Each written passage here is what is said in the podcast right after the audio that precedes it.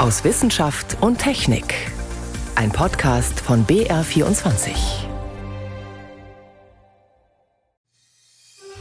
Wir bekommen jetzt wirklich Impfstoffe, die breiter abdecken. Jetzt würde ich die paar Tage sehr vorsichtig sein, aber dann auch die neuen Impfstoffe abwarten. Das hat Bundesgesundheitsminister Karl Lauterbach am Donnerstag im ARD Morgenmagazin gesagt. Was die neuen angepassten Impfstoffe können und für wen sie in Frage kommen, darüber sprechen wir gleich. Außerdem geht es bei uns um fremde Tierarten, die in den Bodensee eingewandert sind. Und wir begeben uns auf eine Zeitreise zur kosmischen Dämmerung, als die allerersten Sterne angefangen haben zu leuchten. Das sind drei unserer Themen heute. Am Mikrofon ist David Globig. Ende Dezember 2020 haben in Deutschland die Covid-19-Impfungen begonnen, mit Impfstoffen, die zur Bekämpfung der ursprünglichen Form des Virus entwickelt worden waren. Inzwischen sind aber etliche neue Virusvarianten aufgetaucht, gegen die diese Impfstoffe schlechter schützen. Besonders deutlich zeigt sich das bei der Omikron-Variante. Deshalb haben Unternehmen wie BioNTech und Moderna ihre Impfstoffe verändert und an Omikron angepasst. Am Donnerstag hat die Europäische Arzneimittelagentur EMA für zwei dieser Impfstoffe grünes Licht gegeben. Sie sind auf den Omikron-Subtyp BA1 zugeschnitten. Die EU-Kommission hat den Impfstoffen noch am Abend die Zulassung erteilt. Schon kommende Woche sollen sie bei uns ausgeliefert werden. Ich habe darüber mit meinem Kollegen Moritz Pompel gesprochen, der die Corona-Impfstoffentwicklung genau beobachtet. Die neuen Impfstoffe sind ja für den Omikron-Subtyp BA1 entwickelt worden. In Deutschland dominiert aber längst ein neuer Subtyp, nämlich BA5. Heißt das, die neuen Impfstoffe sind in Wirklichkeit schon wieder veraltet? Im Grunde ja. Also man hinkt bei der Impfstoffentwicklung derzeit einfach hinterher. Das Virus ist schneller und es fehlt die Erfahrung, wie die nächste Variante aussehen könnte, die sich breit macht. Trotzdem heißt es jetzt nicht, dass die neuen Vakzine gar nicht mehr wirken. Die Hersteller, die schreiben in ihren Daten, die sie auch für die Zulassung eingereicht haben, dass sie einige hundert Probanden untersucht haben, nicht nur Mäuse, wie das teilweise in sozialen Netzwerken zu lesen war, sondern echte Menschen. Diese Probanden, die haben eine vierte Impfung bekommen, ein Teil von ihnen mit dem neuen Impfstoff und ein Teil mit dem herkömmlichen Impfstoff. Und da wurde festgestellt, die Antikörper auch gegen BA5, die liegen rund drei, viermal höher, wenn man den neuen Impfstoff bekommen hat, anstatt den alten. Okay, es gibt also mehr Antikörper, aber was heißt das dann? Was können diese neuen Impfstoffe tatsächlich? Wir wissen es noch nicht ganz genau, denn ein höherer Antikörperspiegel heißt nicht zwangsweise, dass auch der Schutz vor Infektionen oder vor schweren Verläufen besser ist. Da spielt ja vor allem auch die zelluläre Gedächtnisimmunantwort eine Rolle, also die T-Zellen, und die wurden in den Studien nicht gemessen. Und auch was mögliche seltene Nebenwirkungen angeht, ist nicht klar, ob da vielleicht nicht doch etwas anderes auftreten könnte, als man es bisher kennt. Die Wahrscheinlichkeit gilt aber als sehr gering, weil die Impfstoffe ja in ihrer Grundstruktur nicht verändert worden sind. Und deshalb sagen alle Forscher, die ich jetzt gesprochen habe, sie würden, wenn sie jetzt eine vierte Impfung bräuchten, auf diese neuen Impfstoffe setzen.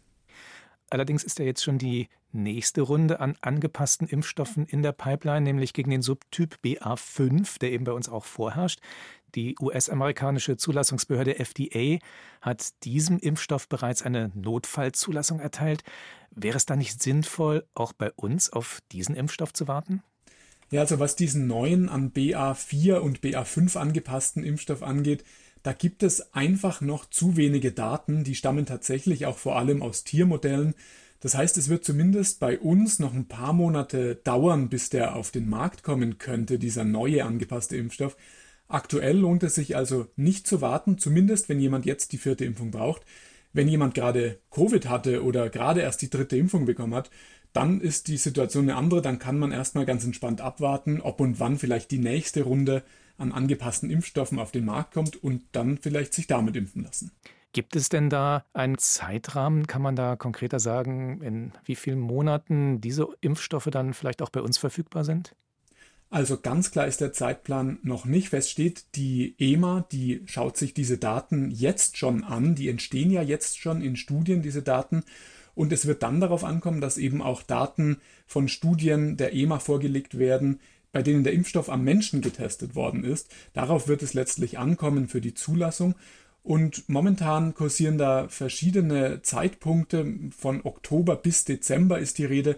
Ich würde eher mal davon ausgehen, dass es Richtung Dezember geht, dass diese Impfstoffe dann auch in Europa eine Zulassung bekommen könnten. Wenn jetzt diese Impfstoffe in den USA schon eine Notfallzulassung haben, werden dann Erfahrungen aus den USA auch einfließen in die Beurteilung der EMA?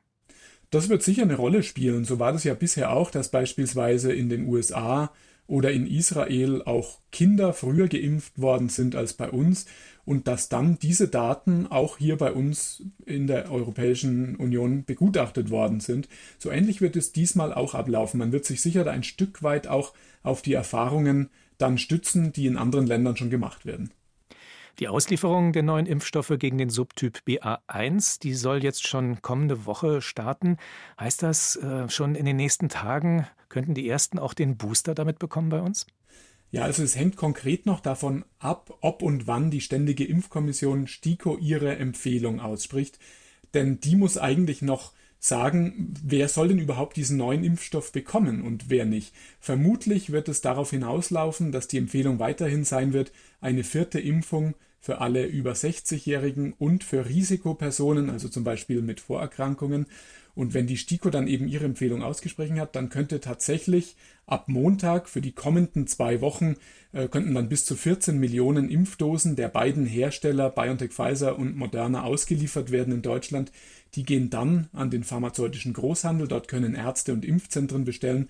Und dann könnten tatsächlich also die ersten Dosen Mitte, Ende nächster Woche, also so in drei bis vier Tagen verimpft werden.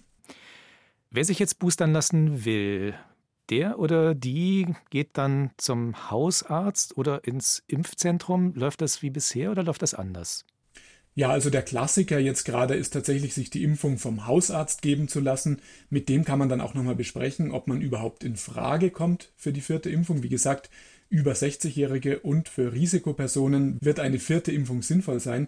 Und der Hausarzt kann dann auch schauen, passt der zeitliche Abstand. Da werden mindestens sechs Monate zur letzten Impfung oder zu einer durchgemachten Infektion empfohlen. Was die Impfzentren angeht, auch die gibt es ja noch, selbst wenn dort extrem wenig geimpft wird zurzeit, die Kapazitäten, die sind ja heruntergefahren worden und diese Impfzentren, die befinden sich in einer Art Schlummerzustand und könnten dann wieder äh, bei Bedarf hochgefahren werden. Konkret heißt es insbesondere für kleinere Impfstellen, dass die zum Beispiel momentan nur einen oder zwei Tage in der Woche betrieben werden und da hilft dann, bevor man hinfährt, ein Anruf oder ein Blick ins Internet.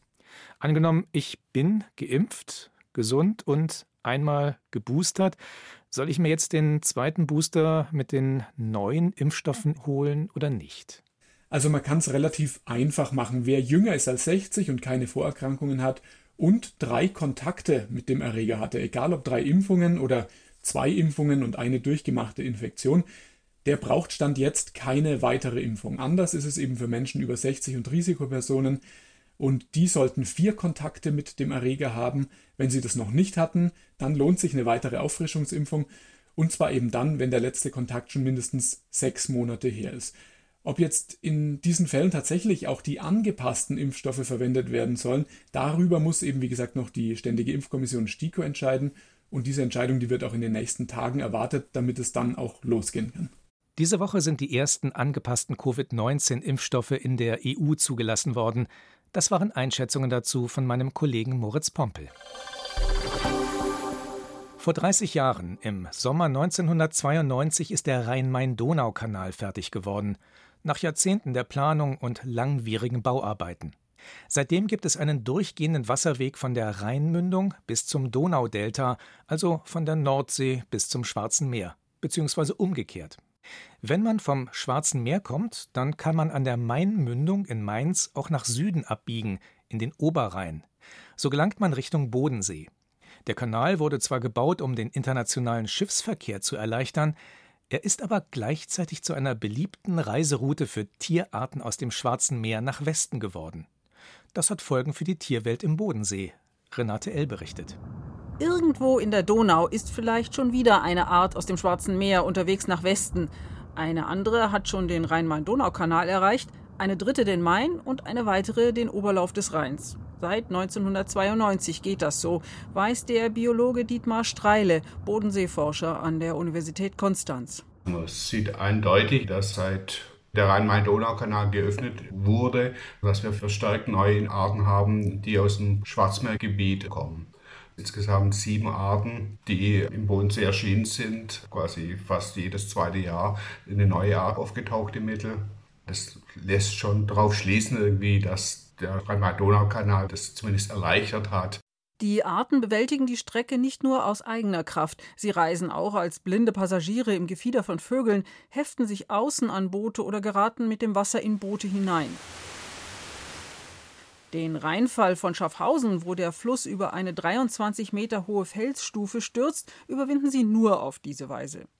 Nur eine Schwarzmeerart, die Dreikantmuschel, kam bevor der Kanal fertig war. Sie musste den Umweg übers Meer machen, im sogenannten Ballastwasser, mit dem große Schiffe ihr Gleichgewicht austarieren, und kam von der Nordsee den Rhein hinauf. Einwanderer aus dem Schwarzen Meer fühlen sich offenbar im Bodensee besonders wohl. Seit es den Kanal gibt, machen sie die Hälfte der neuen Arten aus. Zum Beispiel weiß man vom Höckerflohkrebs, der ist 2003 zum ersten Mal im Bodensee gesehen worden, dass er eine andere Flohkrebsart quasi so gut wie verdrängt hat. Welche Folgen das langfristig hat, weiß man noch nicht. Die Donau-Schwebgarnele 2005 im See entdeckt, wird gern von manchen Wasservögeln gefressen. So erleichtert sie ihnen die Überwinterung nördlich der Alpen. Wie gut sich der 2020 entdeckte Süßwasser-Borstenwurm einleben wird, ist noch nicht bekannt. Die Invasionsbiologen, die sprechen da von der 1 zu 10 Regel. Von zehn Arten, die in Gewässer transportiert werden, entweder natürlich oder durch den Menschen, kann eine Art sich gewissermaßen etablieren.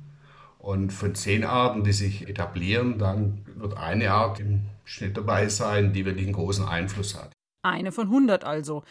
Bisher sind im Bodensee erst 33 neue Arten aus dem Schwarzen Meer und anderen Gewässern bekannt, aber eine macht schon große Probleme, die Quaggermuschel. Ob sie über den Rhein-Main-Donau-Kanal aus dem Schwarzen Meer kam, ist nicht ganz sicher. Ihre mikroskopisch kleinen Larven sind mit bloßem Auge nicht zu sehen, wenn sie an einem Boot haften. Sie vermehrt sich schnell. Jede weibliche Muschel produziert eine Million Eizellen pro Jahr und sie ist viel anpassungsfähiger als die früher eingewanderte Dreikantmuschel, sagt der Gewässerökologe Pete Spark, der das internationale Forschungsprojekt Seewandel leitet. Die Quackermuschel, die kann sich auch auf weiche Substraten festsetzen. Und eine andere wichtige Eigenschaft ist, dass sie besser mit niedrigen Temperaturen umgehen kann.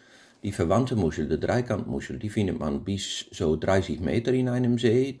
Die Quackermuschel, die hat keine tiefe Grenzen, sieht es danach aus. So im Bodensee finden wir sie bis 240 Meter. Und das ist ein Problem für die Trinkwassergewinnung. Die Ansaugrohre wurden extra tiefer gelegt, aber nur auf maximal 70 Meter. Sind zwei, drei Leute permanent damit beschäftigt, um die Anlagen von Quackermuscheln zu reinigen, um zu vorkommen, dass die Larven im Verteilsystem kommen, weil wenn man einmal Quackermuscheln im Verteilnetz hat, dann hat man ja gar keine Chance mehr. Dann verstopfen die Rohre. Die Massenausbreitung der Quaggermuschel hat allerdings auch Folgen für den Nährstoffhaushalt des Bodensees, sagt Dietmar Streile. Jeder Organismus besteht natürlich zu einem bestimmten Prozentsatz auch aus Phosphaten. Und es ist absehbar, also wenn es wirklich so ist, dass der ganze Bodensee mehr oder weniger flächendeckend durch diese Muscheln besiedelt wird, dass da einfach eine Riesenmenge an Phosphor dann in diesen Muscheln gespeichert ist dann fehlt dieser zentrale Nährstoff allen anderen Lebewesen im See. In den USA beobachtet man bereits, dass der Phosphatgehalt der großen Seen sinkt. Dort wurde die Quaggamuschel ein paar Jahre früher eingeschleppt. Die Netze der Bodenseefischer könnten in Zukunft also noch häufiger leer bleiben, weil Felchen und andere Fische nicht genug Nahrung finden. Aber wenn eine Art wie die Quaggamuschel erstmal eingeschleppt ist, kann man nichts mehr dagegen tun. Und die nächsten Arten sind schon unterwegs. Wie fremde Arten in den Bodensee einwandern. Ein Beitrag von Renate L. Sie hören BR24 am Sonntag aus Wissenschaft und Technik. Heute mit David Globig.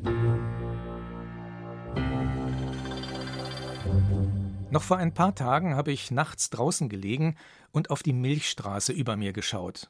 Mein Beobachtungsplatz war weit genug weg von den nächsten größeren Orten und deren Lichtschein, so dass das schwach leuchtende Band gut zu erkennen war. Genauso natürlich viele Sternbilder. Was es in diesem Monat alles am Nachthimmel zu entdecken gibt, das weiß wie immer Yvonne Meyer. Gerade war noch Sommer, doch jetzt im September nähert sich schon die dunklere Jahreszeit. Am 23. September ist es schon wieder soweit, Tag- und Nachtgleiche, Herbstanfang. Genau um 3.04 Uhr durchschreitet die Sonne den sogenannten Herbstpunkt. Ihre Bahn schneidet den Himmelsäquator und wechselt auf die südliche Seite. Sie steht an diesem Tag genau über dem Äquator und geht dann genau im Osten auf und im Westen unter. Ab da werden die Nächte wieder länger. Ende September ist die Sonne schon eine Viertelstunde länger unter dem Horizont als darüber.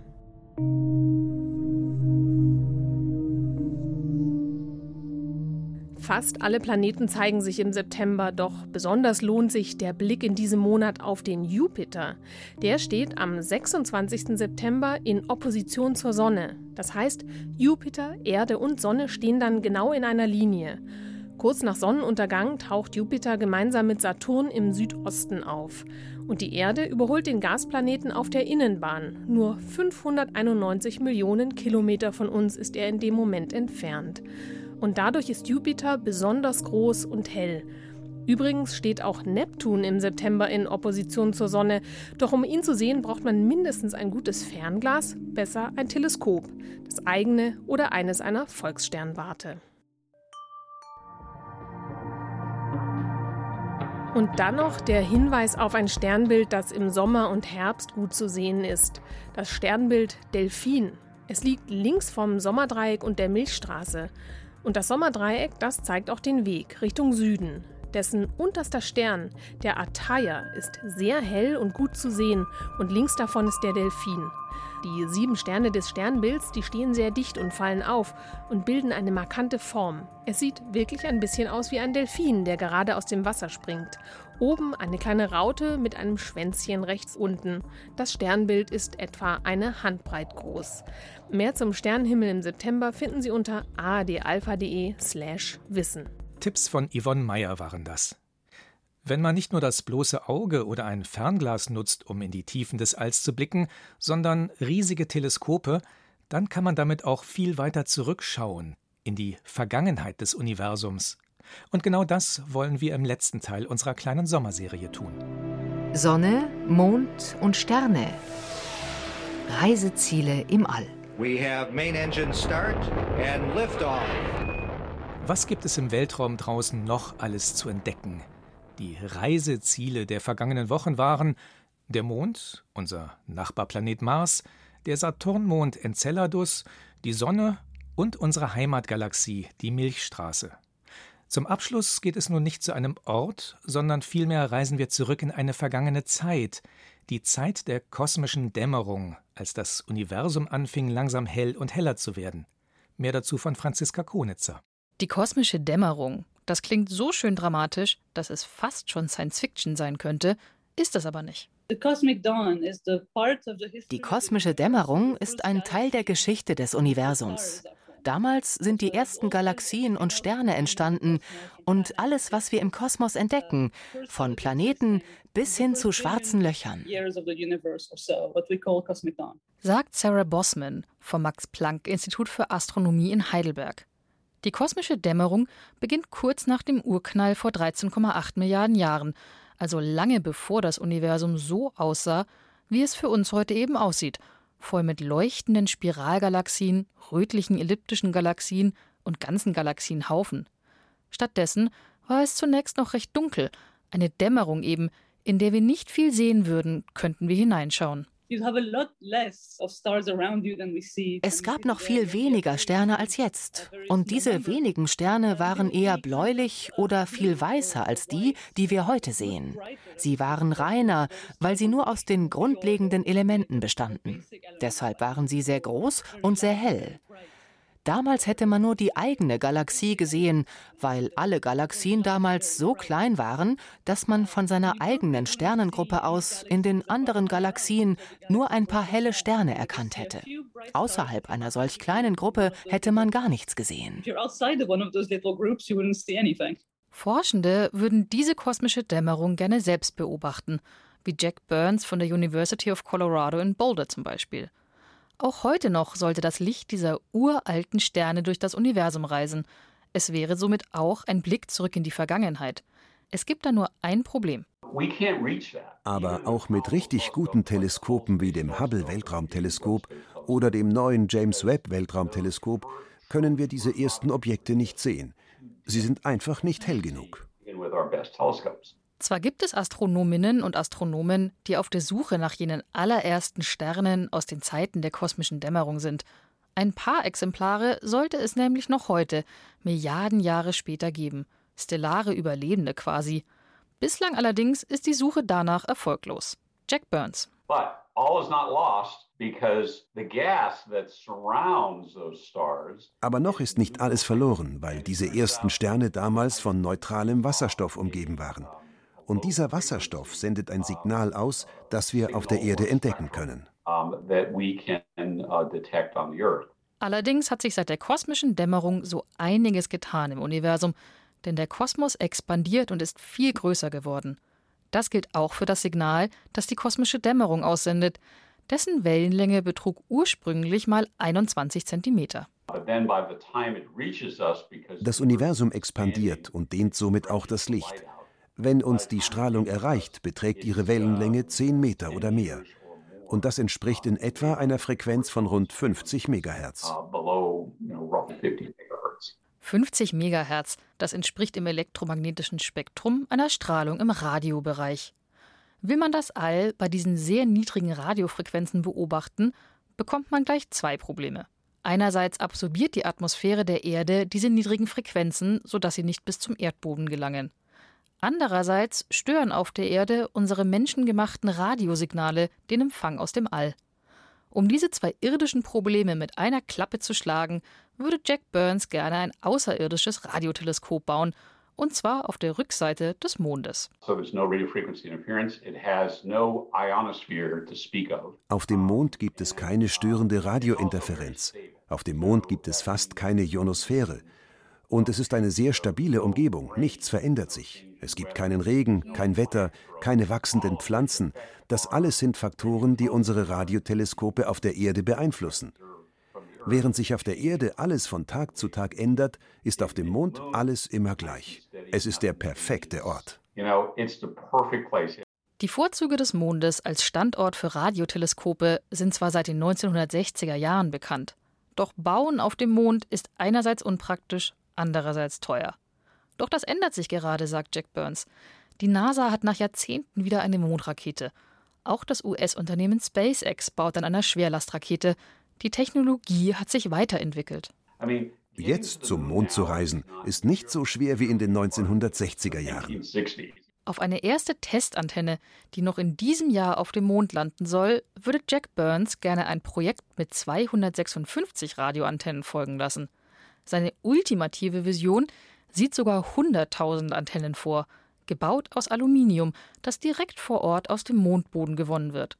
Bis Radioteleskope auf dem Mond gebaut werden, würde es aber noch Jahrzehnte dauern. Vielleicht kommen wir Erdlinge eher zum Zug, denn auch auf der Erde wollen Astronominnen und Astronomen das Signal der kosmischen Dämmerung aufspüren, sagt Sarah Bosman. Einige Experimente versuchen das gerade. Das europäische Team führt ein ziemlich cooles Experiment namens LOFA durch. Vielleicht sind sie die Ersten, die etwas entdecken. Die Amerikaner haben ihr eigenes Experiment. Und es gibt noch andere. Es findet gerade eine Art Wettbewerb statt um die Entdeckung dieses Signals. Für Sarah Bosman ist die kosmische Dämmerung hingegen schon längst vorbei. Wortwörtlich. Denn sie und ihr Team konnten messen, wann das Zeitalter der kosmischen Dämmerung zu Ende war. Rund 1,1 Milliarden Jahre nach dem Urknall, vor rund 12,7 Milliarden Jahren. Mit Franziska Konitzer ging die Reise zurück zur kosmischen Dämmerung.